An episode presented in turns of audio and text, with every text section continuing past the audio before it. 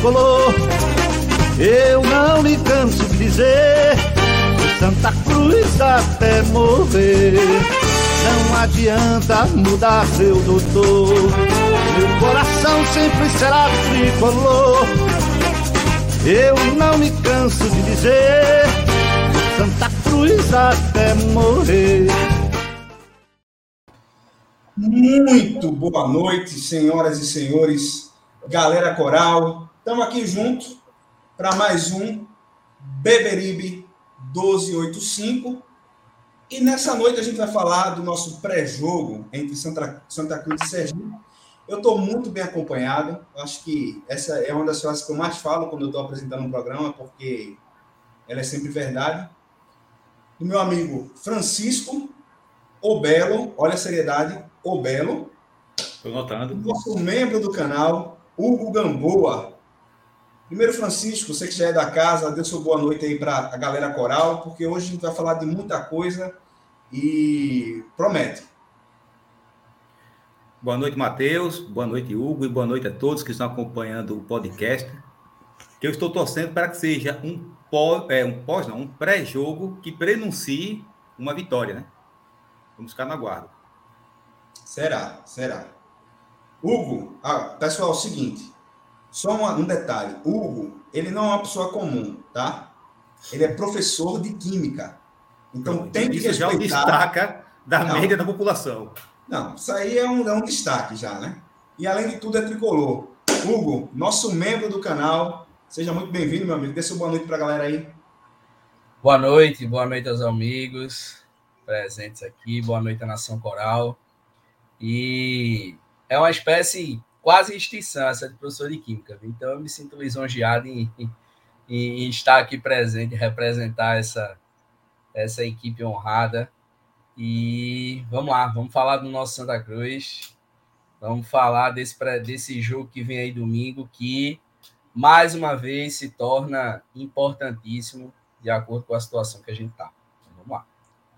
Beleza. Gente, seguinte. Estamos começando o programa e já vou para os avisos iniciais aqui. Eu vou falar disso agora no começo e no meio do programa. É o seguinte: o gerente enlouqueceu e a gente mudou a nossa a nossa a nossa regra para o sorteio da camisa Raízes, aquela camisa nova lançada recentemente pela Volt, preta, bem bonita. É o seguinte: serão dois sorteios. Observem bem quais serão as regras. O primeiro sorteio vai ser para todas as pessoas que tiverem cadastro no BET Nacional até o dia 26 do 6, tá? Então, no dia 26 do 6, a gente vai fazer o sorteio. E quem tiver lá na base do Beberibe, no BET Nacional, vai concorrer a uma camisa Raízes do Santa Cruz, tá? Então, se você ainda não tem a sua conta lá no BET Nacional, você pode acessá-la através de, de duas formas. Aqui abaixo, é, no, no, no, no, no, detalhe do vídeo aqui abaixo, na, nas inscrições que tem aqui embaixo, tem o link para você acessar o vídeo. Se você estiver assistindo no computador ou na TV, tem um QR Code aí do lado de Hugo que você pode apontar e esse QR Code já vai lhe levar diretamente para você abrir sua conta lá no Bet Nacional. Você não precisa fazer nenhum, nenhum, nenhum depósito a priori para fazer apostas é só fazer a sua inscrição, tá? É por isso que eu estou dizendo. O gerente enlouqueceu. A segunda, o segundo sorteio serão para os membros do canal, membros como o Hugo, né, que já concorre, que já tem benefícios. Dentre os benefícios dos membros é concorrer a sorteios exclusivos. Os membros do canal vão concorrer à segunda camisa, que também será sorteada no dia 26 do 6. Então, se você quiser se tornar membro do canal, Aqui também embaixo do vídeo tem tornar membro e aí você vai ver todas as os níveis de membro, todos os benefícios que você vai ter acesso, inclusive participar das nossas lives aqui no canal, tá bom? Então, lembrem bem desses dois dessas duas formas de você concorrer à camisa Raízes, que eu já quero a minha, vou comprar muito em breve, se eu não ganhar, né? Porque eu tô concorrendo também, hein? Não é porque eu sou aqui, aí, ah, Matheus ganhou marmelada. Negativo, tem até CPI para acompanhar essa situação. Então vamos embora. Gente, é, você também que está assistindo esse vídeo, que está assistindo essa live, começando agora, clica no curtir. Se você não está inscrito, inscreva-se no canal. Ó, mais de 50% das pessoas que assistem nossos vídeos não são inscritos no canal. Então se inscreva no canal para também você acompanhar sempre o material que a gente sobe aqui no YouTube. E também clica aí no sininho para que toda vez que a gente subir um vídeo novo, você ficar sabendo. A gente tem aí o nosso analisa, a gente tem o, o pré-jogo, a gente tem pós-jogo. A gente está com 30 minutos agora também, que quase que diariamente sobe alguma coisa para vocês de material de Santa Cruz, falando exclusivamente de Santa Cruz, de uma coisa que a gente sentia falta da nossa mídia, que é falar do Santa Cruz, porque é sempre um tempo de minuto. Então aqui a gente fala exclusivamente do Santa Cruz. Beleza? Então vamos para começar de fato a falar de Santa Cruz. Seguinte, essa semana a gente vai ter jogo no domingo e também teremos uma comemoração nesse domingo, nesse sábado, desculpa, sábado é a comemoração, o jogo precisa ser no domingo. Amanhã, 4 de junho, vai ter lá no Arruda as comemorações dos 50 anos de estádio José do Rego Maciel, o Mundão do Arruda, tá? O que é que vai ter amanhã lá? Vai ter culto ecumênico, exposição de troféus, visita de jogadores e ídolos, tour pelo Arruda, recebimento de doações. A gente está passando por um momento bem difícil aqui na nossa cidade, na região metropolitana, na zona da mata, de muita perda material e perda de vidas. Então também é um momento de doar. Você pode também levar suas doações lá para o Arruda e descontos exclusivos, tá? é, que você vai ter acesso lá na loja, enfim, em todos os setores do Arruda. Então, vale muito a pena para quem quer até levar seu filho, levar, levar sua namorada, sua esposa, a esposa que quer levar o, marido, a esposa que quer levar o namorado, a esposa, a mulher que quer levar um filho, leva lá também lá no Arruda. Vai ter uma programação bem legal. E assim, eu estou realmente pensando em dar uma passada por lá com meu, o com meu pirraia. E é, uma, o Santa Cruz é, lançou vários vídeos falando sobre isso, vários convites, e eu escolhi um, por conta do tempo, e também por ser uma, uma pessoa extremamente conhecida da torcida tricolor, que é um chamamento para esse dia lá no Arruda. Então vamos ver aqui. Da casa, o Arruda. Hashtag 20 mil no Arrudão. Vamos, vamos do começo. Olá, torcida tricolor. No próximo domingo, dia 5 do 6, vamos comparecer em massa no jogo contra o Sergipe e aproveitar para comemorar os 50 anos da nossa segunda casa, o Arruda. Hashtag 20 mil no Arrudão.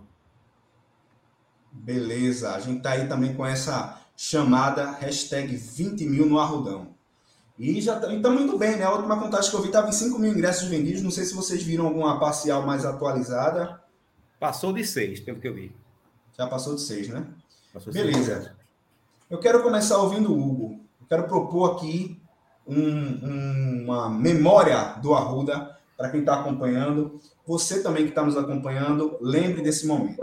Hugo, qual o jogo ou jogos que marcaram você? vamos colocar os dois principais jogos que você lembra, que tem aquela lembrança vívida, aquele jogo que quando você lembra, você sente a energia do estádio naquele, naquele dia. Quais foram, qual é a sua história com o Arruda que mais lhe marca? Vamos lá. É, eu estava até comentando né, antes da gente abrir aqui que é muito difícil, assim, apesar de eu ser relativamente novo, meus amigos aí terem mais experiências no Arruda e provavelmente mais experiências positivas também. É, todas as vezes que eu vou ao Arruda, assim, eu né, me sinto literalmente em casa. E tem muita coisa que me veio à cabeça, assim, eu fiquei pensando, meu Deus, o que é que eu vou falar? Bom, eu vou tentar citar aí dois momentos, né? Um negativo, porque influenciou um pouco na minha saúde. É, eu sempre fui um cara assim muito enérgico. Quem assiste o jogo já comigo, ou quem assiste jogo comigo, meus amigos devem estar rindo agora nesse momento. É, sabe que eu sou um cara bem enérgico assim durante o jogo. Eu vivo realmente aquela emoção, extravaso tudo. Até minha esposa, é, e até tem que, né? É, dar um, passar para dar um abraço, um beijo na minha esposa, porque se ela me deixou na sexta-feira aqui de noite, estar aqui presente. Depois eu vou ter que fazer um pixzinho, pagar alguma coisa, mas até lá eu, eu estou liberado a participar da live, isso é um fato importante. E aí, até minha própria esposa me desconhece no Arruda, né? Quando eu estou nos jogos. Ela, ela mesmo diz assim: Eu não conheço esse rapaz, não. Ela tá do meu lado ali, mas normalmente ela não é. Então eu sou um cara muito enérgico. Existe um jogo em 2005 que foi um clássico. Santa Cruz Esporte. É, pela Série B, né? Ambos eram Série B. E aquele jogo, assim, eu tava no momento. Assim, eu já tinha apostado com amigos meus, Deus e o mundo, e que o Santa Cruz ia ganhar, e que o Sport tava muito mal, e que foi aquele ano que o Sport quase caiu, não caiu por causa de um gol. Tenho certeza que os amigos aí devem lembrar. E naquele jogo, naquele clássico, eu tava muito angustiado, muito angustiado, e teve um gol que Rosenberg perdeu, assim, inexplicável e naquele momento eu cheguei a uma energia tão grande que eu simplesmente apaguei. Eu só me lembro é, de acordar assim na ambulância. Depois eu tive até passar um tempo é, é, sem ir ao Arruda justamente para poder me controlar. E eu ainda um cara, era um cara novo, tinha 15 anos, então é, foi um momento assim um pouco negativo, mas para tentar demonstrar um pouco o que é o Arruda para mim, né? Que é um momento ali onde eu me desconecto de tudo e eu gosto de viver ali aquele momento, gosto de viver o Santa Cruz é, ao pé da letra. E outros jogos assim, vamos para um mais recente, não tão recente, mas assim, aquele jogo contra o Betim, para mim teve uma, uma energia muito diferente assim. Aquela aquela nossa subida, ela não foi qualquer acesso. Para mim aquilo foi um acesso assim que eu não imaginava a gente estar passando novamente por essa situação de a gente estar novamente na Série D. Mas aquele acesso em 2013 no jogo contra o Betim, aquele gol de caça-rato foi uma coisa assim é, é, astronômica e, e, eu senti uma coisa ali que eu nunca, nunca, nunca tinha sentido no Arruda. Eu acho que é, talvez só se o futuro me, me guardar outra coisa, talvez eu não sinta tanta emoção. Mas eu, eu, eu também queria fazer um, um, uma ressalva para aquele gol de e na, na final de 2016, o atacante reserva, que até viu jogar agora recentemente, que entrou para jogar junto com o Grafite. É, o general. Bruno Moraes. General, Bruno Moraes, o general. Aquele segundo gol também, já no finalzinho ali, que para mim aquele foi o gol do título. Né? Aquele, aquele foi o gol do título que levou a gente para o Campinense para jogar de uma outra forma. Eu, inclusive, fui para aquele jogo lá em Campina Grande também. É, mas aquele gol do Bruno Moraes, para mim, aquilo ali foi o gol do título e com certeza foi um dos principais títulos do clube.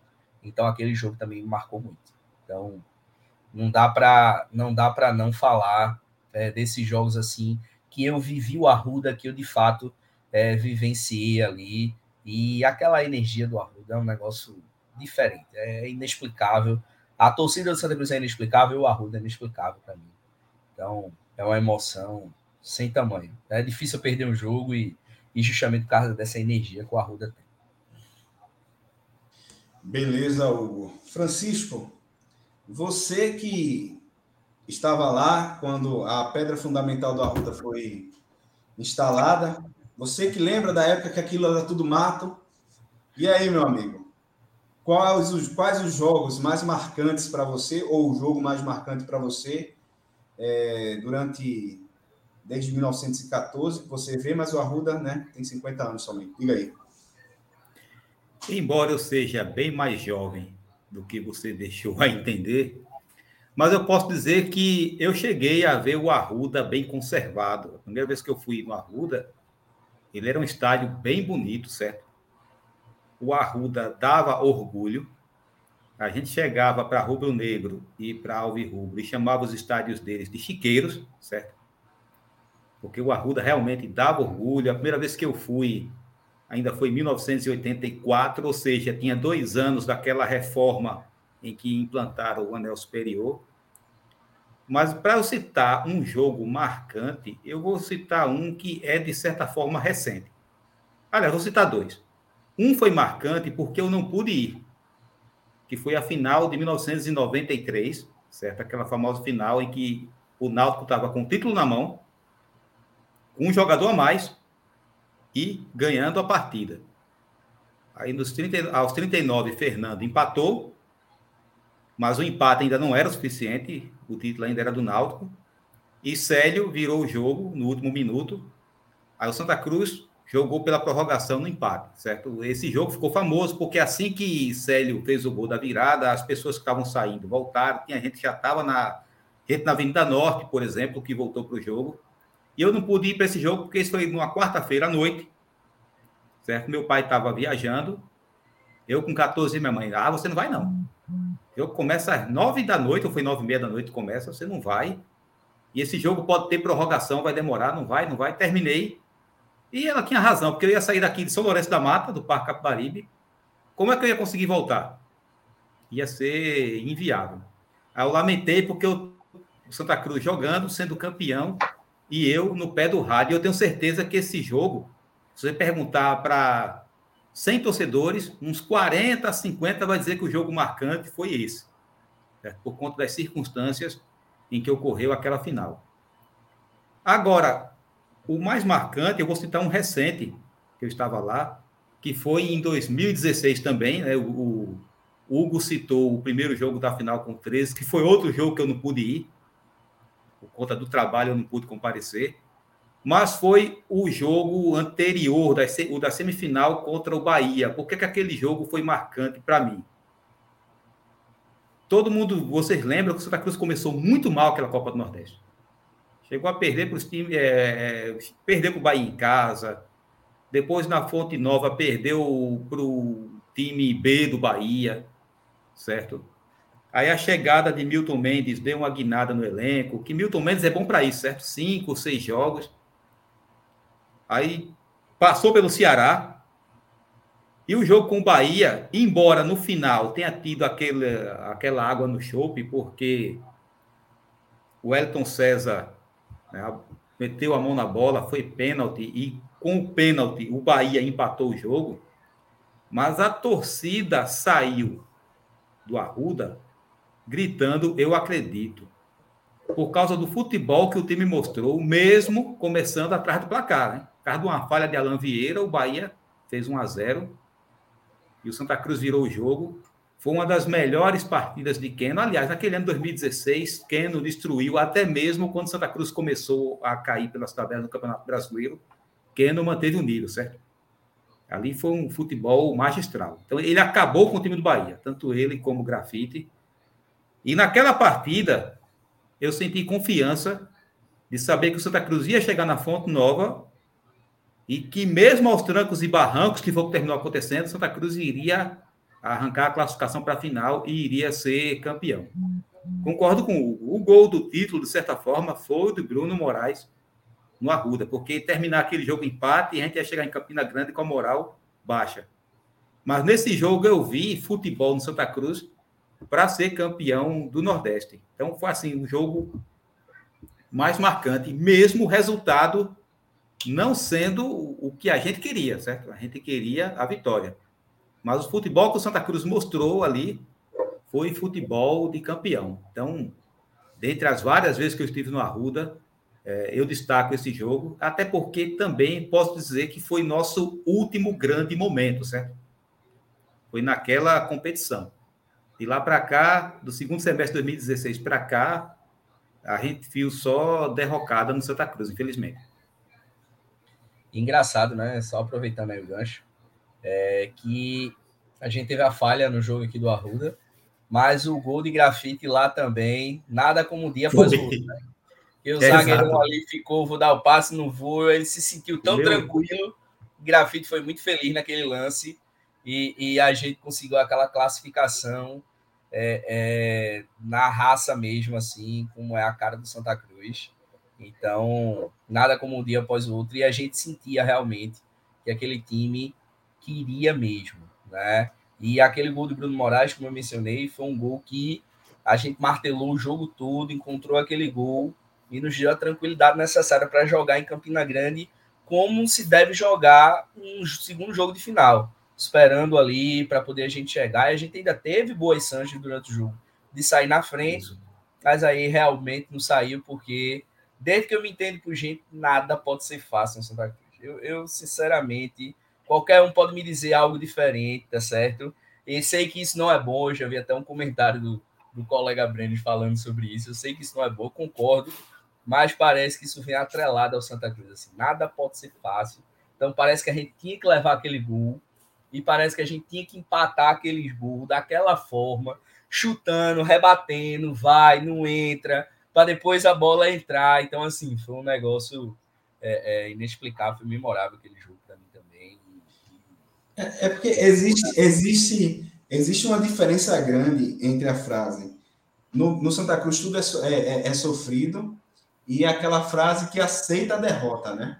É. Porque você pode ser campeão de tudo no, sofrimento. Né?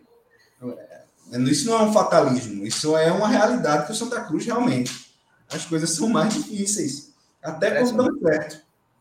Então, é, precisa mudar, que... mas realmente é assim. É, é sempre assim. Se você, se você lembrar aquele mesmo ano, é, é, só abrindo parênteses, naquele mesmo ano, que a gente foi campeão em cima do esporte também, é, é, lá na ilha. E se você lembrar daquele jogo, eu estava lá na ilha também, certo? E se você lembrar daquele jogo, no final do jogo, tava 0 a 0 a gente tava sendo campeão, porque a gente ia ser campeão no empate, mas no final do jogo, o Grafite perdeu um gol inexplicável. Ele a barra praticamente, entendeu? E, e, algum montinho do além. Então parece que ele tinha que perder aquele gol para a gente sofrer até o final do jogo para poder ser campeão. Então, assim, é um negócio. O, o, a gente era muito mais time, a gente tinha como, é, como a gente foi campeão, mas parece que tem que ser no sofrimento até o último minuto. E eu, particularmente, não consigo me acostumar. Esses finais de jogos, eu não consigo nem ficar sentado. Eu, é um negócio assim, inexplicável. Coisa de Santa Cruz. É verdade. Eu vou falar do meu jogo, porque o meu jogo que mais me marcou enquanto tricolor até hoje foi o primeiro jogo que eu tenho lembrança de estar no Arruda como torcedor mesmo, né? Desde muito novo, meu pai levava tanto a mim quanto o Barão, Maurício, para os jogos. E eu tenho lembranças anteriores a esse jogo, mas eu tenho lembranças de criança. Nesse jogo eu lembro de torcer e comemorar a vitória. Foi Santa Cruz e Bahia em 1999, é, já nas fases finais do campeonato. O jogo foi 2 a 1 um de Santa Cruz como sempre, um jogo muito difícil, um jogo muito sofrido. Santa Cruz abriu o placar com o gol de Janduí, mas, se eu não me engano, o, o juiz deu na súmula para Cláudio Milá o gol. E aí, o Bahia empata o jogo, o zagueiro Lima. Eu lembro bem desse gol, porque a gente estava na barra atrás, na, na geral, na barra atrás, onde o Bahia fez o gol. O goleiro do Bahia fez um jogo espetacular. O cara pegava tudo. E aí, é, se não me falha a memória, o segundo gol do Santa Cruz foi de Valdomiro. Se não me falha a memória, foi dele. Foi, foi dele mesmo. Foi, dele foi mesmo. né? Eu sempre confundo ele e Célio. Mas foi Valdom, Valdomiro que fez um gol, quase que o Arruda vem abaixo. E eu lembro bem porque quando a gente ia para o jogo na geral, que o Santa Cruz fazia gol, eu ficava com medo. Porque aquilo treme muito. Treme. E nesse jogo, eu digo que eu comemorei porque eu não senti nada. Eu comemorei, eu gritava. E, ah, gol, gol, gol. Então, até hoje, esse é um jogo que me marca muito, porque é uma lembrança com meu pai, com meu irmão, primeira, primeira comemoração dentro do Arruda, em um ano que a gente subiu, daquele jeito que foi, mas subimos. E é um momento que eu quero, inclusive, compartilhar com meu filho, eu quero também ter esses momentos com ele. Então, realmente é um momento que marcou muito a minha vida como torcedor de Santa Cruz. Gente, você que está nos assistindo aí, compartilhe o vídeo, curte, se inscreve, tá? Vamos deixar aí, é, vamos subir. Hoje a audiência está muito pouca ainda. Vamos embora. Eu quero passar de 150 pessoas ao vivo, a gente ainda está com menos de 90, tá? Então compartilhe aí com o pessoal para a gente ir para as cabeças, tá bom? Vamos começar a falar do jogo. Vamos começar a falar do, do, do jogo. Muita gente aqui no chat citando ó, a final de 93. Eu sabia que muita gente está. Teve gente citando 2005. Teve gente citando 99, jogo do acesso. Teve gente citando aqui 83 também. Teve gente citando vários jogos de 2016. Enfim. 2011 também, eu vi aí um colega comentando. 2011 é, a final contra o 13 também. Uhum, embarcaram é. do Santa Cruz mesmo, aquele empate, naquela, naquele sofrimento, naquela angústia. E aí, quando é angústia demais, eu não consigo relaxar, eu não consigo ver é, essa, essa emoção. Mas o colega comentou aí, realmente foi um jogo bem, bem marcante também. É, e, e a gente pensava, naquele dia, a gente pensava que não, não voltaríamos mais para a Série D, né? Mas a, a, a, a vida é uma caixinha de surpresas, não é mesmo? Gente, seguinte, é, vamos aqui falar da Nami Mitsubishi. A Nami, a Nami patrocina esse, esse podcast. E aí, você que está aí na sua casa, está pensando em comprar um carro, está precisando comprar um carro, vai lá, fala com o pessoal da Nami, tá? Eles estão prontos para atender vocês. Vou colocar aqui o vídeo da Nami para a gente ver juntos.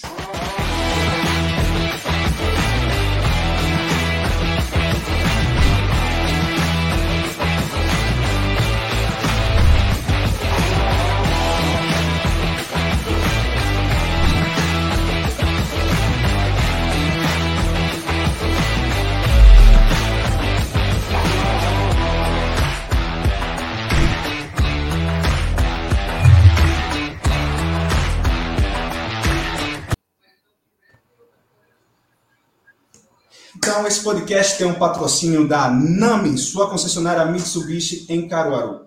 Dirija a sua ambição e vá mais longe com a força de um 4x4.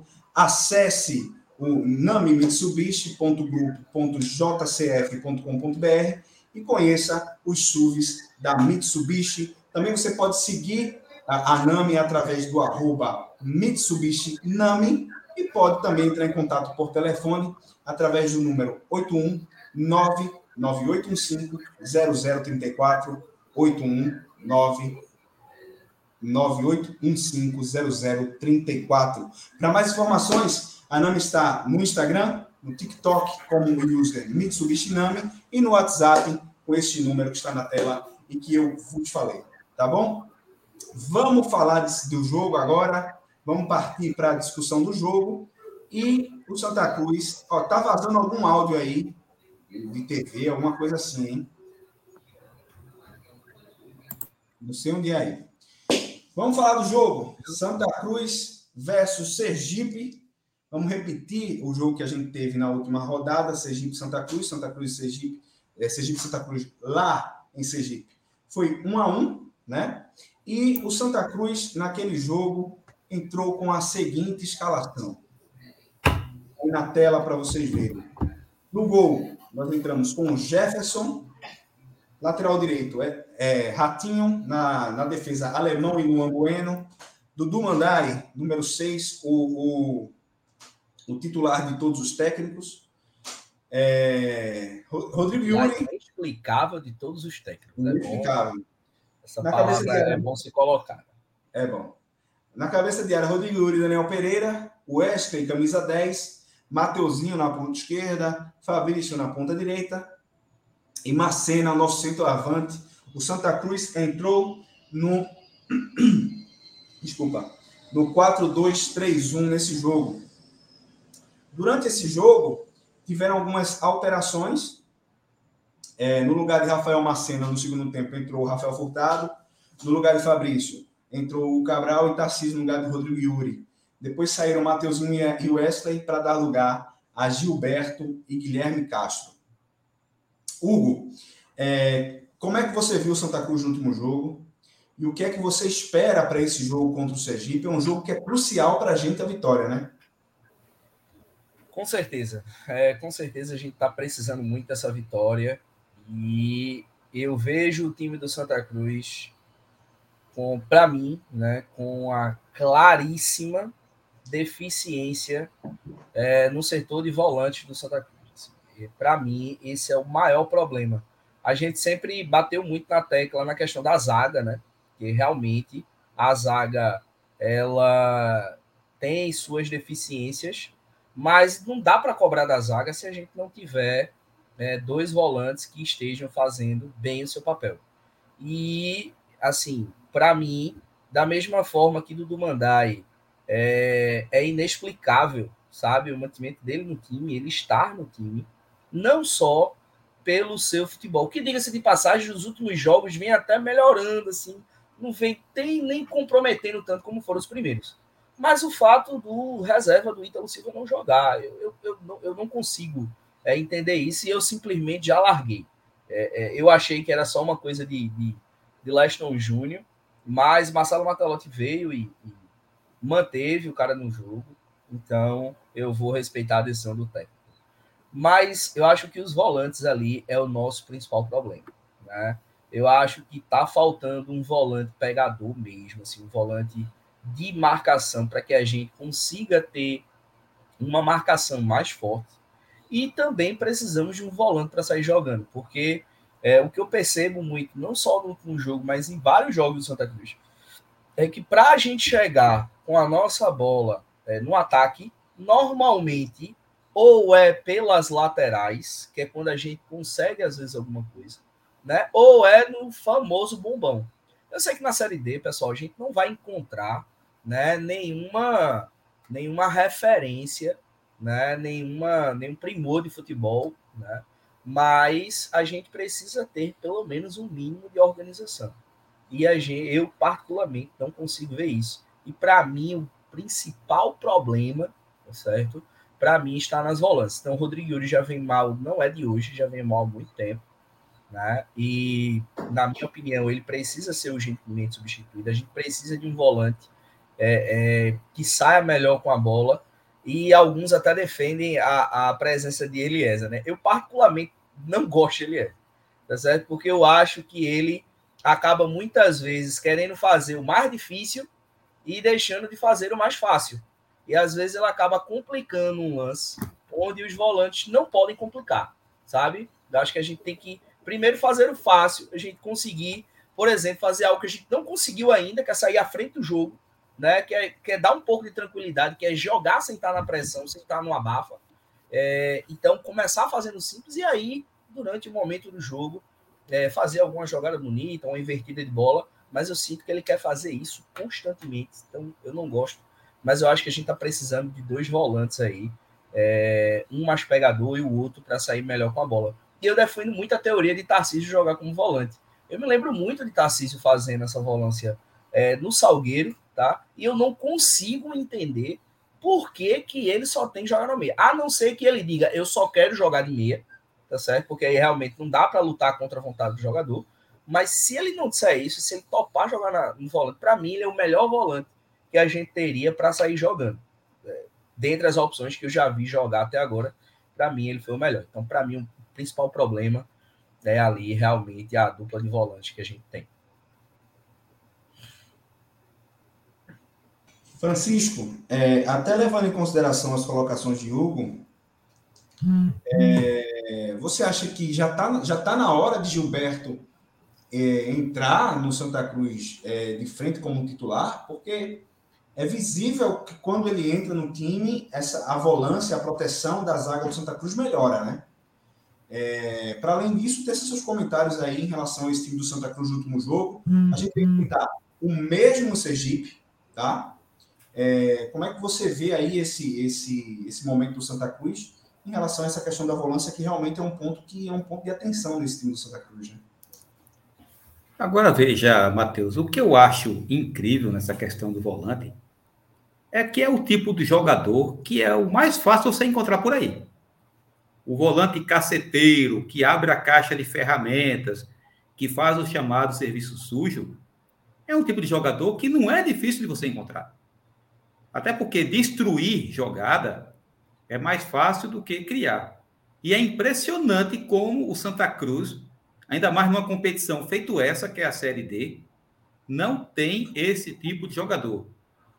Esse serviço que já foi feito por Bileu, já foi feito por Wellington César. Maurício até lembrou dele aqui. E o Wellington César, que subiu em 2015 para o time titular na Série B, foi efetivado justamente por Martelotti e que se saiu muito bem nessa função. E eu concordo, muitas das pauladas que a gente dá na defesa, que tem uma série de deficiências, mas isso parte também dos volantes que faz o primeiro o primeiro combate. Sobre Gilberto, que você perguntou especificamente, eu concordo inclusive com Brenos. No pós-jogo, Brenos participou aqui e eu lembro que ele falou que por ele Gilberto era titular. Ele até citou, ah, ele não aguenta o jogo todo. Olha, se ele aguenta só 10 minutos, 10 primeiros minutos de jogo, tem que ser ele como titular. Que veja, também não é aquele jogador que vá resolver o problema, não. Mas dentre os volantes que nós temos, parece que é aquele que mais oferece proteção à zaga. Agora, eu acho incrível que nem na base, será que nem na base tem esse jogador destruidor? Porque é uma carência que vem desde o primeiro jogo da temporada. Desde o primeiro jogo. E a quantidade de volantes que foram contratados chega a ser absurda. A turma até tirou onda com essa questão se abrir uma concessionária e tal, por causa da, do número de volantes. Tem mais volantes do que a Nami, certo? Com seus Mitsubishi. É muito volante no. É muito volante no Santa Cruz. Mas eu concordo com você. Por mim, eu entraria de Gilberto como titular. E concordo com o Hugo. A gente até já falou sobre isso aqui. É, Tarcísio como meia, como ele bem pontuou, tem sido um jogador nulo. E eu espero que essa questão dele ser meia não seja um pedido dele, viu? Porque se ele pede para jogar como meia, ele não se conhece. Ele é um cara que não conhece suas próprias características, porque ele vai muito mal.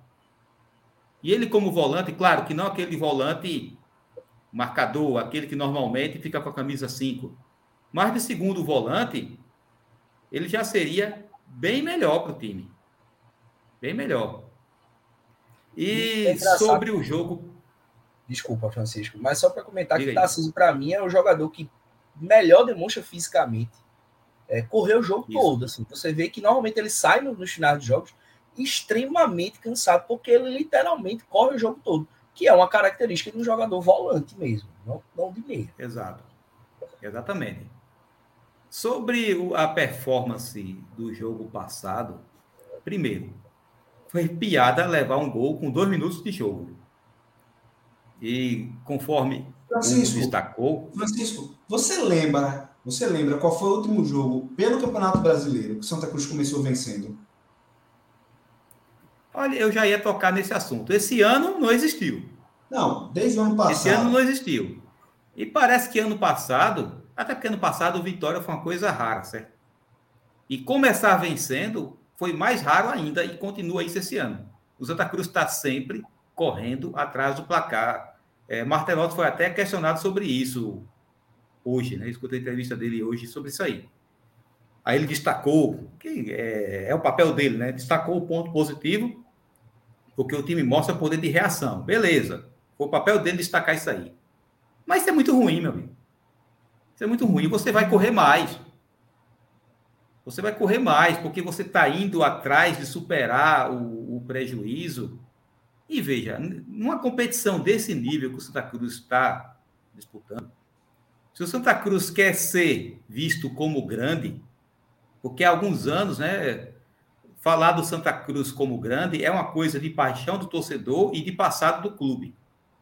Porque futebol dentro de campo, ele não está sendo grande há um bom tempo. Se ele quer ser visto como o grande da competição, que historicamente ele é, tem mais história do que qualquer clube desse que está na Série D, ele precisa se impor. E até agora ele não passou para a gente essa confiança. E vai começar, por exemplo, ao menos iniciando o jogo ganhando e mantendo esse placar, certo? Mantendo e ampliando. Mas pode ver, começou o jogo passado, já levou o gol e um gol de um time que vem mal na competição. Perdeu muito pouco, só perdeu uma partida, mas também ele não tem nenhuma vitória. Eu espero que pelo menos agora o Martelotti finalmente tenha conseguido consertar esse problema do sistema defensivo, não só da defesa, mas do sistema defensivo, para a gente não tomar tantos sustos e para que a gente veja no Arruda domingo uma vitória relativamente tranquila, certo? Sem o time tomar tantos sustos. Para isso, eu colocaria Gilberto como volante. E outra coisa, vou logo dizendo. E sacaria Fabrício. Fabrício, se eu tivesse participado do pós-jogo, eu teria dado um litro de lambedor para ele, porque foi um jogador nulo na partida. Nulo. É incrível. É, veio da base do Palmeiras, né? tinha assim, uma certa esperança sobre ele. Mas até agora, ele não mostrou nada de efetivo. Eu, eu colocaria o, o xará de Hugo, Hugo Castro, né? Como titular, sacaria, sacaria Fabrício e colocava Gilberto como volante. E novamente, vou copiar o amigo aqui. Dudu mandar eu não falo. Eu já desisti. Já desisti, já. E vou ter que aceitar que, muito, tanto é para Leste como para Martelotti, o titular é ele e a gente não tem o que fazer. É muito interessante isso, porque nos jogos o Ítalo, quando entra, realmente demonstra um futebol melhor. Mas o que é que leva o técnico a não colocar o jogador? Seria uma questão física, seria uma questão de treinamento, seria uma questão de grupo. Porque a gente poderia, como, como o Hugo falou, a insistência de Leston, a insistência de um treinador, a gente entende. Às vezes o cara se apega à ideia, se apaixona pela ideia e pronto, é aquilo que ele tem, é aquilo que ele vai colocar. Mas outro treinador chega, o treinador deu a oportunidade a Ítalo num jogo, e no outro jogo voltou com o Mandai. E, sendo justo, vamos ser justo também, eu não estou vendo o Mandai sendo prejudicial como ele foi em outros jogos. Agora, Ítalo, nas oportunidades que teve, foi muito melhor do que ele. É, interessante essa, essa, essa insistência com o Mandai. Ô, Matheus, eu fico bem à vontade para falar sobre isso, porque assim que se anunciou o retorno dele, foi quando saiu a escalação uma hora antes do jogo contra o Retrô. Quando eu vi o nome desse cara na, na, na escalação, eu disse logo, até comentei no grupo de membros. Rapaz, eu não estou entendendo, não. Porque esse camarada estreou, saiu lesionado contra o Caruaru City, logo no jogo de estreia. Ítalo entrou, e ele vinha sendo o jogador mais regular da equipe inteira.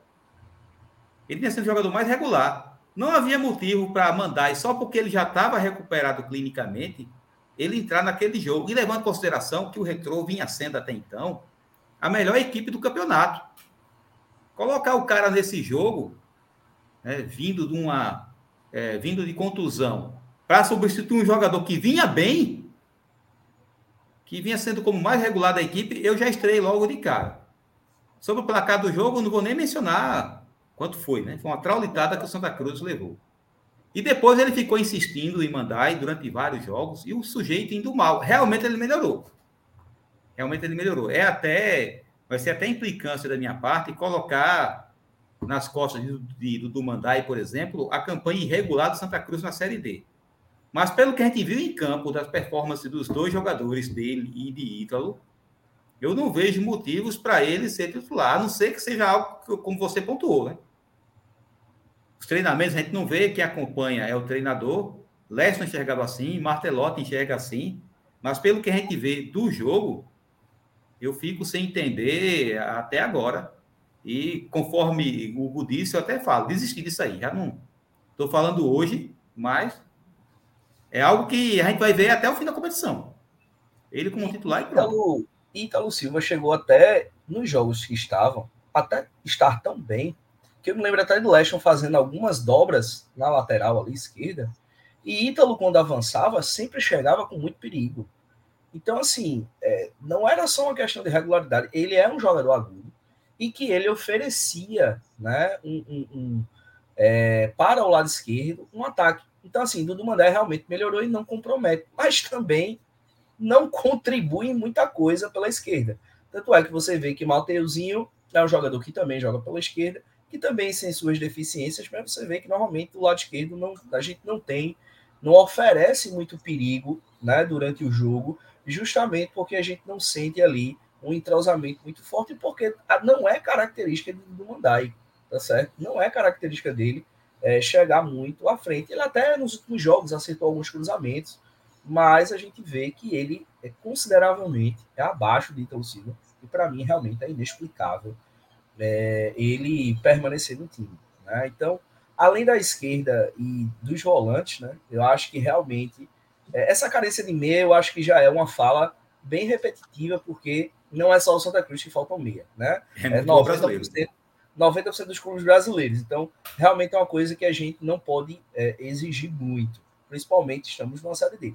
Mas eu acho que os pontas ali, é, acho que o Francisco foi muito feliz quando falou do Fabrício, a gente não pode é, não ter né, como opção pontas que se incomodem, né? Porque como se joga no 4-3-3 e com pontas, né? Ou até com 4-2-3-1, enfim, mas que a gente tenha pontas e, e faça essa lateralidade, então a gente não pode deixar de ter é, pontas agudos que incomodem. E dos dois lados. E nos últimos tempos, a gente só vem tendo essa opção de Mateuzinho. Então eu espero, como o Hugo foi bem no outro jogo e já entrou e já mostra que já tem um certo preparo físico, então eu espero realmente que ele consiga entrar e dar conta do recado aí, que a gente consiga ter um jogo mais tranquilo, apesar de saber que quem vai jogar é o Santa Cruz e que eu não espero essa tranquilidade toda, né? Mas a esperança é a última que morre, então eu vou à Ruda tentando é, me, me fortalecer da ideia de que conseguiremos ter um jogo tranquilo. É, só para deixar claro uma coisa aí, eu estou vendo aí Edson Barbosa dizendo que a gente está colocando aí a possível escalação errada. É... Obrigado, Edson, pelo teu, pelo teu, pelo teu comentário. Mas essa escalação que está aí na tela não é a escalação do próximo jogo, tá? Essa é a escalação do último jogo. A possível escalação a gente vai dizer agora quem a gente, como a gente acha que o Santa Cruz deveria entrar em campo, tá? Então, vamos lá. Vamos começar jogador por jogador. Eu não acho que vai que haverá uma mudança na forma de na forma na, na, na formação da equipe, tá? Eu acho que a gente vai começar novamente com esse 4-2-3-1, que é a qualquer luxo do futebol. É, porém, há relatos de que Marcelo Martelotti tem treinado com dois atacantes, com Macena e com Furtado, ao mesmo tempo. Eu, eu acho, eu acredito que ele está fazendo essa, essa variação em treinamento para, em caso de necessidade, durante o jogo, utilizá-la. Mas eu acho que a formação inicial é 4-2-3-1, tá? Então vamos lá. No gol, é Jefferson que continua, pessoal? Ele, é, vocês ainda acham que ele está com aquele cheiro de leva-gol ou isso tem mudado nos últimos jogos? É aquela história, né? Terra que, quem, em terra de quem tem um olho, em terra de cego, quem tem um olho é rei, né? Então, é assim, é, Clever é, é, começou bem, entrou, substituiu e depois foi, é, parece que literalmente chamando gol, apesar de eu não achar ele um goleiro ruim, mas infelizmente hum, ele foi hum. tendo esse nível de dificuldade e inclusive a volta de Jefferson já foi uma volta mais segura. Então, nesse momento seria completamente incoerente a saída dele. Então eu, eu defendo a permanência dele aí. Eu também defendo, mas a gente sabe que goleiro confiável, a gente não está no momento do Santa Cruz em que a gente tem um goleiro que a gente confie, certo? Não está no, no período de Tiago Cardoso, de Birigui, do próprio Marcelo Martelotti, de, de Nilson, de outros grandes goleiros. A gente não está. É, qualquer é, goleiro desse, desse grupo que colocar aí, a gente vai contestar, vai ter umas contestações. Mas eu defendo que nesse momento tem que ser Jefferson mesmo. É, e, particularmente, eu acho que faz muito tempo que a gente não tem uma confiança em um certo goleiro. Porque a gente, a gente sempre teve dificuldades no time todo, por vários anos seguidos, mas goleiro sempre foi uma coisa que, historicamente, no Santa Cruz, a gente sempre conseguiu ter bons goleiros. Tanto é que os últimos goleiros, inclusive da base, né, tiveram bons anos com a gente e foram negociados para fora do Santa Cruz. Então, realmente, esse ano foi um ano atípico que eu, eu não lembro né, de um ano tão atento segurança é, como goleiro. Ah, desculpa, Hugo. É, concluiu? Concluí, concluí sim. Ah, Na lateral direita, Ratinho. Para mim. Garantiu a camisa 2, né? Veja como as coisas mudam, tá vendo? Porque eu teria mandado o Ratinho embora no final do Campeonato Pernambucano.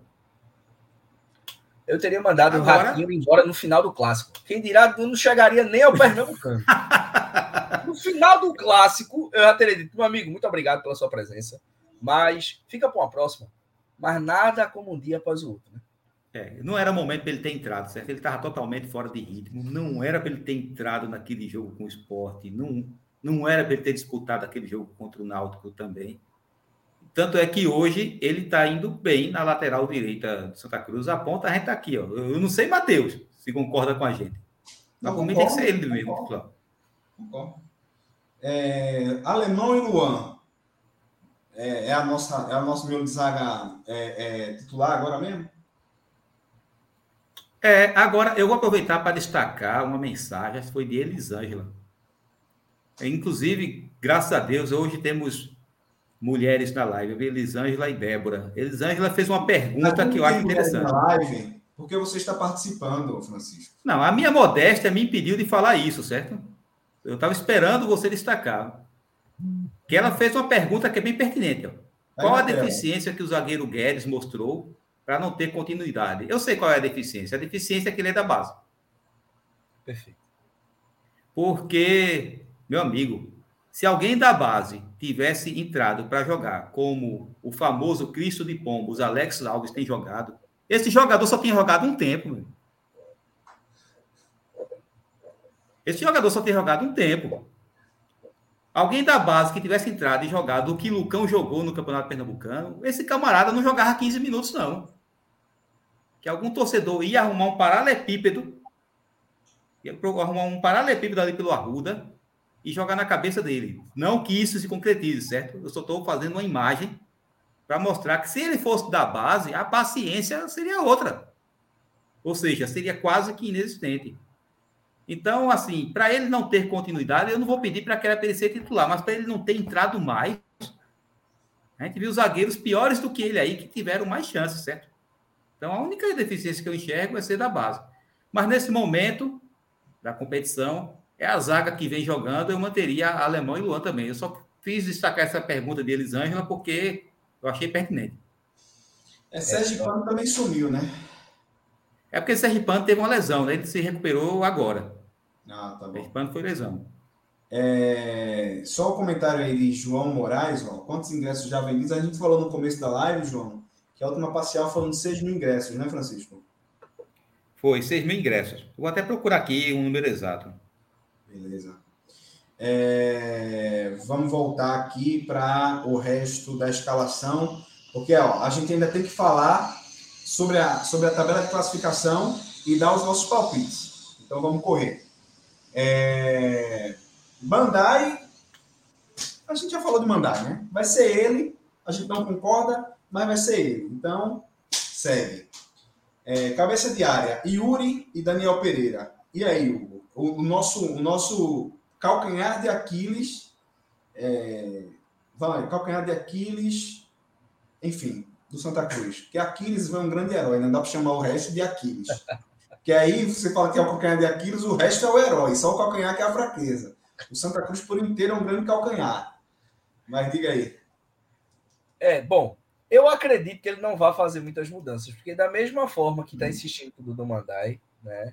eu acredito que o Rodrigo Yuri também permaneça. Mas, assim, é, acho que o Rodrigo Yuri já está merecendo banco há um certo tempo. E para mim, minha dupla de volantes, se eu fosse escalar o time vendo externamente, como eu estou vendo, né? Claro, não estou acompanhando os treinamentos, mas vendo externamente, eu colocaria Gilberto e Tarcísio. Para mim, esses seriam é, os volantes do Santa que eu acho que poderiam render mais é, em relação ao jogo, porque a gente precisa de uma defensiva melhor, acho que Gilberto oferece isso, e a gente precisa também fazer uma transição melhor, e eu acho que Tarcísio poderia fazer esse homem para fazer essa transição. Então essa seria minha dupla de volante. O Daniel Pereira, ele até teve alguns jogos bons, mas não sei, eu, eu ainda não consigo ter confiança. Eu sinto que em alguns jogos ele, ele não passa essa confiança que um volante precisa passar. Eu acho que o volante é, é, é, é uma parte muito importante do time e eu não sinto muitas vezes essa confiança nele. Então, é... E aí, Francisco? Ah, desculpa, desculpa, Hugo. Não, não, é isso mesmo. E aí, Francisco, nossa, nossa volância aí? Olha, eu confesso que até o início dessa live eu não tinha pensado na dupla de volantes Gilberto e Tarcísio. Mas assim que eu ouvi o Hugo falar, eu achei, eu achei uma boa ideia, certo? Porque o Rodrigo Yuri, Rapaz, eu acho que o Rodrigo Yuri só jogou bem na estreia. Lembra que a estreia ele foi muito elogiado contra o Caruaru City? Depois disso, eu não lembro de um bom jogo dele. É algo que a gente sabe que Martelotti não vai fazer. Mas eu arriscaria Gilberto e Tarcísio como a, como a dupla de volantes. Tá, mas se fosse para mudar só um, que um ele pode mudar. Vamos, vamos dizer que ele vai colocar Gilberto aí certo? Rodrigo Yuri fora. Gilberto Yuri ou Gilberto Pereira? Rodrigo Yuri fora. É, tá muito mal. Beleza. Muito mal. E sim, eu acabei de ver aqui, foram 6 mil ingressos vendidos mesmo. Santa Cruz divulgou no seu perfil. Até agora, 6 mil ingressos vendidos, parcial. Olha aí, pessoal, só tem 14 agora, hein? Isso. Então, vamos correr atrás. Uh, Wesley, Mateuzinho, Fabrício e Macena. É, desse, desse losango aí, a, o meu ponto é Fabrício. Tá? Era o que eu ia dizer. E aí? Parece que é unânime aqui, né? Quem Concordo, lugar de Fabrício? Se o Hugo Cabral, o Hugo Cabral tiver condições físicas, ele tem que entrar. Principalmente pelo último jogo que ele fez, onde ele demonstrou ser é, é, é, extremamente eficiente né, na ponta. Então, se ele tiver condições físicas, é, eu não vejo outra pessoa. Mas que a saída de Fabrício ela tem que ser algo que deva acontecer e é muito importante. É, até, nem, até que o Wesley vá para a ponta, tá certo? Que a gente coloque outro meia, mas eu, eu não consigo ver condições de Fabrício, até porque até agora ele não demonstrou o que veio. Isso mesmo, Francisco? Olha, difícil discordar, difícil discordar. É, uma das minhas, minhas primeiras falas foi justamente falando da nulidade que foi Tarcísio e como o Hugo estreou bem. Agora, claro, a gente tem que ter cautela, certo? Porque às vezes o camarada estreia bem, a gente cria uma expectativa para o segundo jogo, a gente tem que ter cautela. Mas, mesmo sabendo da cautela que precisamos ter, como o Fabrício já tem sido uma certeza, é, eu entraria com o Hugo. Eu acho que a tendência é da gente ter uma melhora. Beleza. O resto, o resto permanece, né? Mateuzinho fez algumas partidas boas, Macena também, e o Wesley tá dando pro gasto, vamos colocar assim. É, o Wesley Isso. chegou a, ser, a, a ir para lateral, não foi? Naquela hora, a Martelotti sacrificou o mesmo cara. É, que é o ponto que eu, que eu, eu, eu não consigo sacrificar Tarcísio por conta disso, né? Ele está sendo. é, é, ele está jogando na, onde não é a dele, né? Faz algum tempo já. Então, mas isso aí é outro assunto. Deixa eu falar novamente aqui sobre os sorteios, tá? Para a gente ir para a classificação e para os palpites. Gente, no começo da live eu falei que a gente está sorteando duas camisas raízes aqui no canal, tá?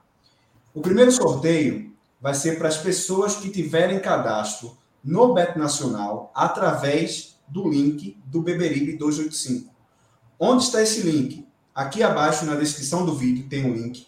E se você está assistindo pelo computador ou por televisão, você pode apontar seu celular para o QR Code que está aqui do meu lado e você já vai ser guiado diretamente lá para o Bet Nacional para fazer a sua inscrição através do nosso link, tá?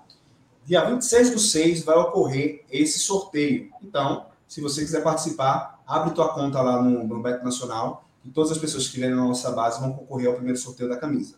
O segundo sorteio será para os membros do canal. Se você quiser se tornar membro do nosso canal, aqui também, perto da descrição do vídeo, tem aqui é, tornar membro. Clica lá, você vai ver todos os níveis de, de, de, de membro e você já vai estar concorrendo a essa camisa que vai ser sorteada no dia 26 do 6. Os membros têm muitos benefícios, dentre eles estar participando aqui com a gente da live e outros vocês vão conseguir ver tudo lá, tá? 26 do 6, ou você se torna membro, ou você abre sua conta lá no Beto Nacional para fazer suas apostas e você já vai estar concorrendo a essa camisa, que é muito legal. Então vamos para a nossa classificação. Ô, Matheus. Oi.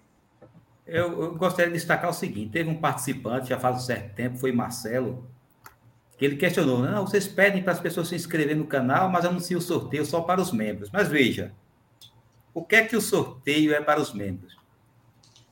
Os membros eles colaboram com o canal mensalmente e, e existem vários níveis de membros, várias maneiras de, de colaborar.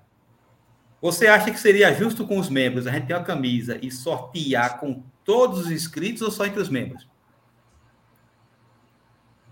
Por isso que a gente opta pelos membros. E mesmo, é, e mesmo quem não for membro, ainda tem essa chance do Beto Nacional. Você faz o cadastro no Beto Nacional pelo link do Beberibe. Não está se exigindo nem que você aposte, nem que você faça um depósito. É o simples fato de você cadastrar. Ou seja, de certa forma, também está aberto para não membros. Por isso que a gente está. Por isso que a gente optou por isso aí. Não é uma questão de ah, privilegiar só os membros. É uma questão até de justiça. Exato. É, vamos falar aí da, da, classificação. No nosso analisa dessa semana, a gente fez uma análise completa dos números do primeiro turno né, do campeonato.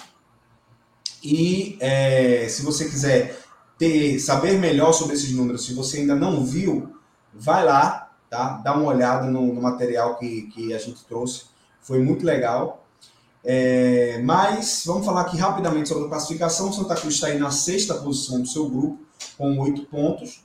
Tá? Estamos, estamos aí a dois pontos do G4. O, o quarto colocado o terceiro colocado possuem dez pontos. E vamos enfrentar o Sergipe, que é um confronto direto. Se o Sergipe ganha da gente, vai para nove pontos, passa a gente. E a gente provavelmente vai se distanciar muito do G4. Então, até para que aquele empate lá contra o Sergipe seja considerado um resultado positivo, a gente precisa ganhar agora contra esse mesmo Sergipe dentro do Arruda. Então, eu já vou direto para essa pergunta. Francisco, qual o seu palpite para Santa Cruz e Sergipe domingo no Arruda? Eu vou dar um palpite de torcedor, certo? Que não quer ver nem a rede balançar, a rede do, a rede do Santa Cruz. 2 a 0 2 a 0 para Santa Cruz. 2 a 0 Quero nem tomar susto. Será que a gente vai conseguir passar um jogo sem levar um gol? Bom, Hugo. talvez eu esteja pedindo demais, né? Mas estou cravando 2 a 0 Hugo, Santa Cruz e Sergipe, domingo. Você vai estar lá? Estarei lá, se Deus quiser, ele há de querer. Estarei lá sim. E vamos ao placar. Olhe, já que Francisco fez como, como torcedor, eu vou tentar ser um pouco mais realista. Eu acredito que 2 a 1 um, tá certo? Daquele jeitinho que o Santa Cruz gosta de ser, tá certo? Eu Agora, espero que sai, sai na frente. A gente mude a narrativa e pelo menos saia na frente. Tá certo? Eu espero, eu espero pelo menos pelo isso, né? menos né? Dê um gostinho, tá certo? Da gente mas, sair na frente. Mas aí você tá mas... pedindo demais. É, é, eu pedi demais também, verdade. Eu, eu concordo que é pedir demais, mas vamos ver se pelo menos a gente faz 1 a 0 tá certo? E, e aí leva aquele gol de empate, ou, ou se a gente já tem 2 a 0 aí, e leva um golzinho no final, mas a cara do Santa Cruz é é, é de um placar realmente de 2 a 1 um. Então eu aposto no 2 a 1 um mesmo. Beleza. Meu resultado para domingo também é vitória de Santa Cruz, tá? E eu vou concordar. Mas salvou-se uma alma, viu? Eu vou concordar torcedor, com o domingo Santa Cruz ganha mesmo. Viu? É, domingo, eu pensei a mesma coisa, eu não vou mentir. Domingo a gente não leva gol e o Santa Cruz faz dois. Domingo vai ser 2 a 0 para Santa Cruz, tá? Então, vamos fazer aqui o nosso joguinho de previsão. A gente previu quanto é que vai ser o jogo domingo. O Santa Cruz vai trazer os três pontos de acordo com os três participantes aqui. Mas tem os outros resultados. Vamos ver que se com essa vitória a gente entra no G4. Juazeirense e Asa vai acontecer amanhã, dia 28. Não, desculpa. Eu estou vendo da sétima rodada, oitava. Dia 4 do 6, amanhã tem Lagarto e Jacuipense, lá, em, lá na Casa do Lagarto. É um jogo que, para a gente, é aquilo que a gente até comentou aqui num, num, num dos analisa. O melhor resultado é o empate, né? É o empate, isso. O empate leva o Lagarto a 12 pontos e a Jacuipense a 11 pontos. Então, Santa Cruz fazendo 3 vai para 11 já, já empata já com a Jacuipense. Ali com a Jacuipense, certo? Sim, se a Jacuipense ganhar, esse ponto, né? É, se a Jacuipense ganhar, esse ponto. E aí, vocês acham que é vitória do Lagarto, vitória do Jacuipense? Eu acho que é um jogo que está com cara de empate, tá? São equipes até que estão com. com, com é... é em Sergipe, é, Matheus, esse jogo? É, é, é em Sergipe. Em Sergipe? É, em Sergipe. É, vai ser em Lagarto. Pronto. É, eu também acho que está com cara de empate esse jogo. Agora, eu queria fazer uma ressalva para a classificação, que eu particularmente, tá certo? não gosto de quando tá um grupo muito embolado. Porque uhum. é aquela coisa, a gente fica muito próximo né, de estar no G4, mas a gente também fica muito próximo de ficar distante do G4. Uhum. E assim, é muito difícil, porque cada jogo se torna muito mais importante. Então, assim, a gente sabe que a gente não vai conseguir vencer todos os jogos, tá certo? Então, assim, é, acaba tendo uma pressão muito maior, né? Pelos jogos em casa e a gente buscar pontos fora.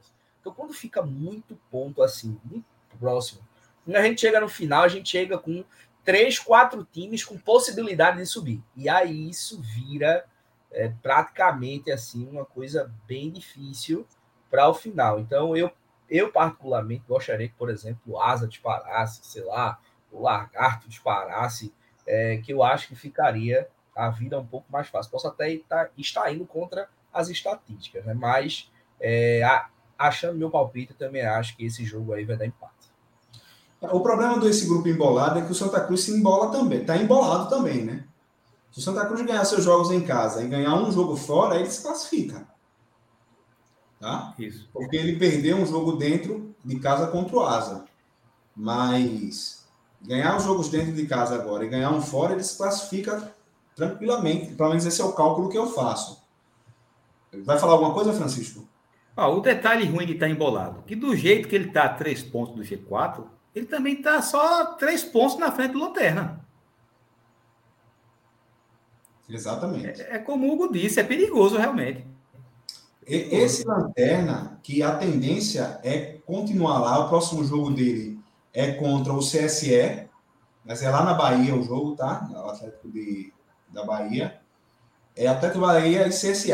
Pelo que eu vi do, do Atlético da Bahia aqui no Arruda, e pela campanha que ele vem tendo, eu não acho, é, eu não acho que seria uma surpresa a vitória do CSE contra o Atlético da Bahia, não. E aí o CSE chegaria a 13 pontos. Né? É, é um time muito frágil. O Atlético da Bahia seria um dos mais fortes do grupo se ele tivesse mantido a base do Campeonato Baiano. Mas o time se desmanchou e ele vem sendo o, o mais fraco. Foi até uma coisa é, aberrante Santa Cruz tomar dois gols desse time. Exato. Aberrante. Exatamente. O único jogo dessa rodada que vai ser amanhã é Lagarto e Jacuipense. Aí também no domingo vai ter Asa e Juazeirense. Tá? Lá é, é, é Arapiraca. Arapiraca. Eu acho que é um jogo que dá para o Asa tirar alguma coisa desse jogo aí, hein? Mas o Asa não vem é. fazendo jogos, é, não vem tá mais pro Asa. vencer a quatro jogos, né? E o Asa começou muito bem, né? Começou assim, disparado é. à frente. Daqui a pouco começou a oscilar, mas veja como um bom início faz a diferença, né? Porque a gente uhum. chega no final aí do, do primeiro turno, né? E primeiro turno não, né? Dos jogos de ida e a gente vê é, o Asa ainda sendo líder, mesmo muito próximo, a gente sabe, mas um bom início faz você se manter ali nas cabeças, né? E traz uma coisa que eu vejo muito carente no nosso time, que é confiança. A, além de toda a dificuldade, além da ruindade, além da, é, de todos os problemas administrativos que a gente tem, mas a gente vê que os jogadores também têm uma grande é, falta de confiança que em outros times normalmente demonstram um pouco mais. Francisco? Sobre esse jogo? Sim, o Asa com. É, eu, embora ele esteja aí esse bom tempo sem vitórias, mas eu arriscaria no Asa. É, o, é, a Juazeirense, o Asa está sem vencer a quatro jogos, a Juazeirense a três, né? É um jogo seja, que pode também dar um impacto aí. Eu, eu fosse para botar meu, minha aposta lá no Bet Nacional, seria um, dois resultados asa ou empate, tá? Mas, assim, vamos colocar a vitória do asa, e o asa chega a 14 pontos. Santa Cruz e Sergipe, a gente de Santa Cruz vai ganhar. Então, como é que ficaria o nosso grupo com essas nossas previsões? Asa, com 14 pontos, lideraria o grupo. Jacuipense, é, é Lagarto, ficaria. A, o CSE chegaria a 13 pontos, vencendo o Atlético da Bahia. O Lagarto em terceiro com 12. Santa Cruz e Jacuipense na quarta colocação, com 11 pontos. E aí, vamos ver aqui, a Jacuipense uh, tem duas vitórias. Santa Cruz está com menos dois de saldo. Né? Santa Cruz tem que melhorar o saldo de gols. É, mas aí com o número de vitórias, o Santa Cruz passaria Jacuipense. Porque, a gente porque o número de vitórias é, é, é, é, precede o saldo de gols, né? Exato. E aí o Santa Cruz entraria, com essa nossa previsão, o Santa Cruz entraria no G4 já nessa rodada, tá? É, tudo mais parado, como diz na economia. É, a gente entraria no G4 e teríamos uma semana é, no céu. é, porque até agora, até agora o Santa Cruz não ocupou o G4, veja. Passou-se um turno inteiro, os jogos de ida, sete jogos, a gente está na metade é, dessa primeira etapa da competição. E o Santa Cruz, na Série D, não conseguiu ficar no G4. Veja como é preocupante. E veja como o torcedor não abandona. Veja, o Santa Cruz é nessa situação. Já tem mais de 6 mil. Tem um participante aqui que disse que já chegou a 7 mil. E é bem provável que tenha chegado a 7 mil, porque teve alguém que disse aqui que o ingresso dele foi o número 6.748. Está nessa faixa aí de quase 7 mil ingressos vendidos, nós vamos estipular. Ou seja, acredito que os 20 mil vão ser vendidos. A torcida, ressabiada ou não, está comprando. Está comprando o time, viu? Está comprando a ideia e está apoiando. Que esses caras não decepcionem. E, e, eu acho que amanhã é que vai ter um estouro realmente grande de ingresso. Porque com essa, com essa comemoração dos 50 anos do Arruda, acho que muita gente vai ao Arruda amanhã. Eu, inclusive, vou amanhã, porque ultimamente eu não estou querendo é, levar meu filho aos jogos por esse momento de tensão, né? Então, assim, mas eu acho que eu vou levar ele amanhã por causa dos 50 anos do Arruda, para ele viver um pouco essa, é, esse momento, né? Acho que é importante. E aí eu vou levar ele amanhã ao Arruda e tenho certeza que vai ter um grande quantitativo. Eu acho que é, a quantidade de ingressos amanhã vai, vai chegar aí com certeza acima dos 10 mil e a gente vai conseguir ter público é, máximo para a quantidade que a gente pode vender. Acredito nisso. É, e cabe, cabe um, um, um pedido à diretoria de Santa Cruz. Não repitam o erro que aconteceu na estreia do Santa Cruz na Série D nesse ano. Deu 20 mil torcedores, até mais ou menos, enfim. Gente, botem a mão na consciência, abram os portões, atraiam um torcedor para entrar dentro do estádio mais cedo, tá? Não coloque a culpa no torcedor pela incapacidade de vocês, tá? O torcedor não tem culpa, o torcedor é um cliente, é um consumidor, quer ir ao Arruda, ele entra na hora que ele quer, tá? E a casa precisa estar preparada para receber o seu público.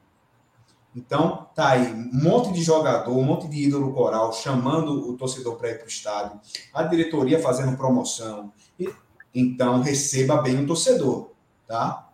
Receba bem o torcedor, por favor. É, antes da gente concluir, eu quero ir aqui para o nosso Fala Membros. E aí, quem abriu os, os trabalhos hoje foi o nosso querido Cid, que diz que nunca mais vai ver os Jogos de Santa Cruz, mas sempre vê. Boa noite, pessoal do podcast. Um grande abraço para todos do grupo de membros. Abraço, Cid. Obrigado aí por sua participação. Luciano Vitor. O jogo marcante do Santa foi o acesso de 1999 durante todo o campeonato da, da maneira como foi. Mas tem vários. Acesso contra o Betim, o acesso em 2011 contra o 13 lá em Campina Grande, que estava perdendo de 3 a 1. Verdade, Luciano. 2005, acesso do jogo com a portuguesa também foi. Dois gols de Reinaldo.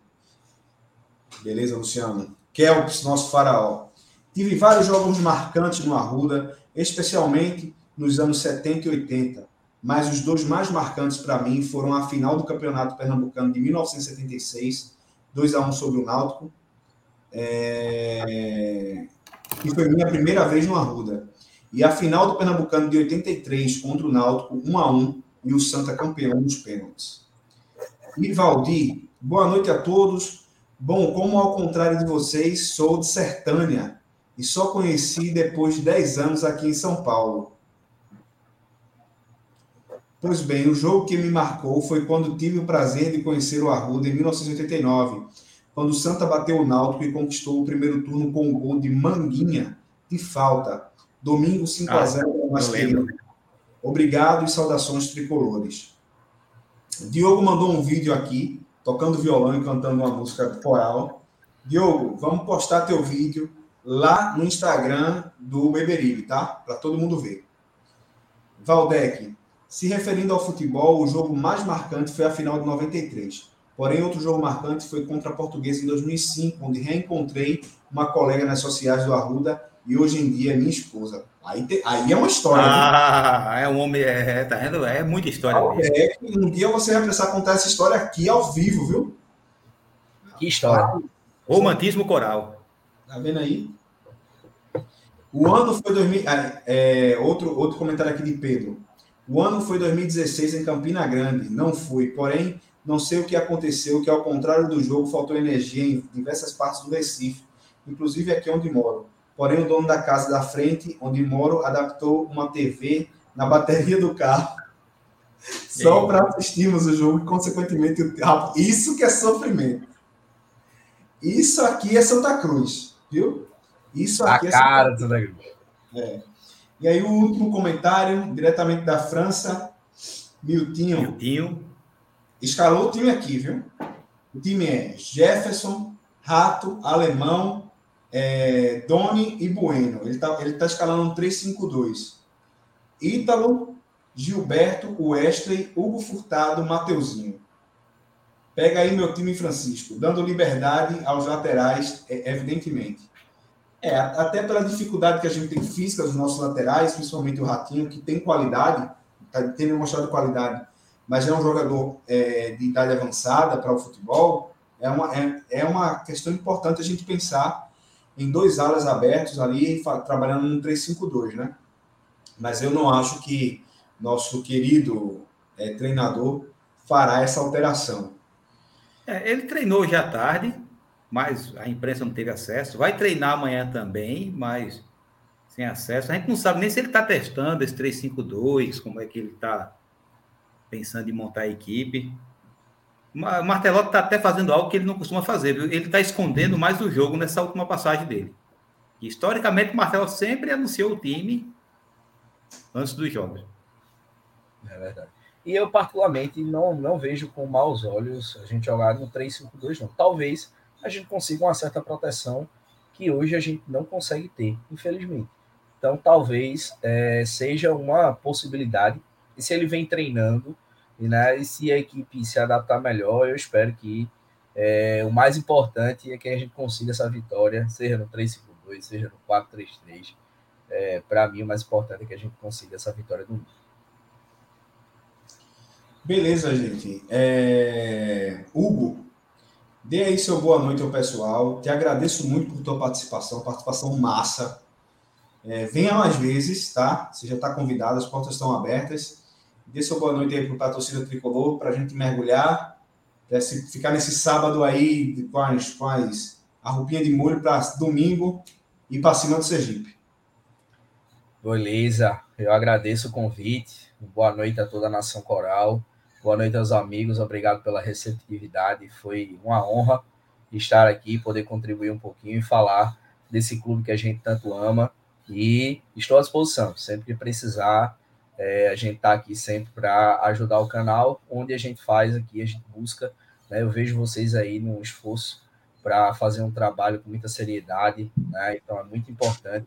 E se cada um puder contribuir um pouquinho, hoje eu estou trazendo minha contribuição. É, acho que quanto mais democrático for, quanto mais opiniões a gente tiver, mais a gente vai conseguir fazer um canal mais cada vez mais forte. E essa é a minha intenção. Obrigado. Francisco, dá tua boa noite para o pessoal aí para a gente mergulhar. Pronto, antes do boa noite, Matheus, eu vou reforçar a diretoria de Santa Cruz o seu pedido, certo? Receba bem o torcedor. Pare com essa conversa de que o torcedor entra em cima da hora. Essa conversa vale, por exemplo, se chegar a 50 mil torcedores em cima da hora. Mas o estádio que já recebeu 96 mil pessoas quando o Santa Cruz enfrentou, é, o, a seleção brasileira enfrentou a Bolívia em 93. Se para receber 20 mil, se as pessoas chegarem meia hora antes do jogo fica complicado, então, meu amigo, abra os portões de 8 da manhã, então. Abra os portões de 8 da manhã e coloque atrativos dentro do estádio que é para o torcedor entrar. Então, essa desculpa não cola. É, abra os portões, certo? Ofereça conforto ao torcedor, porque aí ele se sente respeitado e tende a voltar. Então, não dificulte e também entre em um acordo com a PM, porque toda vez é isso. Não dizem que é a PM, não dizem que é o clube. O fato é, seja lá quem for o responsável, certo? Que facilite o acesso do torcedor. Até porque é, é, muito bom cobrar, certo? É muito bom cobrar a presença, que ele tem que vir, mas também tem que oferecer as condições. E aproveito para dar uma boa noite para Hugo, certo? Foi uma participação muito importante. Todos os membros que vêm aqui, eles abrilhantam muito a live, fazem ótimas colocações. O Hugo não fugiu da regra. E uma boa noite para a torcida coral. Sim, compareçam amanhã, certo? Quem, quem puder, que vá ao clube amanhã. Hugo pontuou bem. É a chance, você está com medo de levar seus filhos aos jogos, e é compreensível que se tenha medo, certo? Levar crianças, aproveite e leve para o Arruda amanhã, que é para o garoto ter contato com o clube, certo?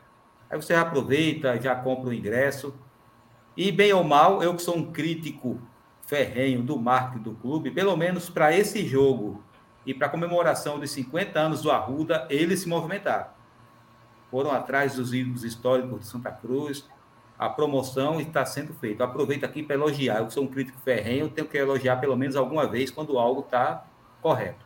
Então, compareça amanhã à Ruda, tenha uma boa noite e que domingo venha a vitória. Gente, obrigado pela audiência. Não esqueçam de levar doações amanhã, tá? Levem Isso. aí alimentos, roupas. Isso, bem lembrado. Ah, levar colchão, leva. Tem muita gente precisando. E vai lá mesmo, vai no Arruda, vai ser, eu acho, eu acho que vai ser bem legal lá, tá? E aí, se eu for, a gente se encontra lá. Tenham todos uma boa noite. Obrigado pela audiência e pela paciência, né, Francisco? Exato. E com Deus. Tchau, tchau. Não adianta mudar seu doutor. Meu coração sempre será tricolor. Eu não me canso de dizer Santa Cruz até morrer.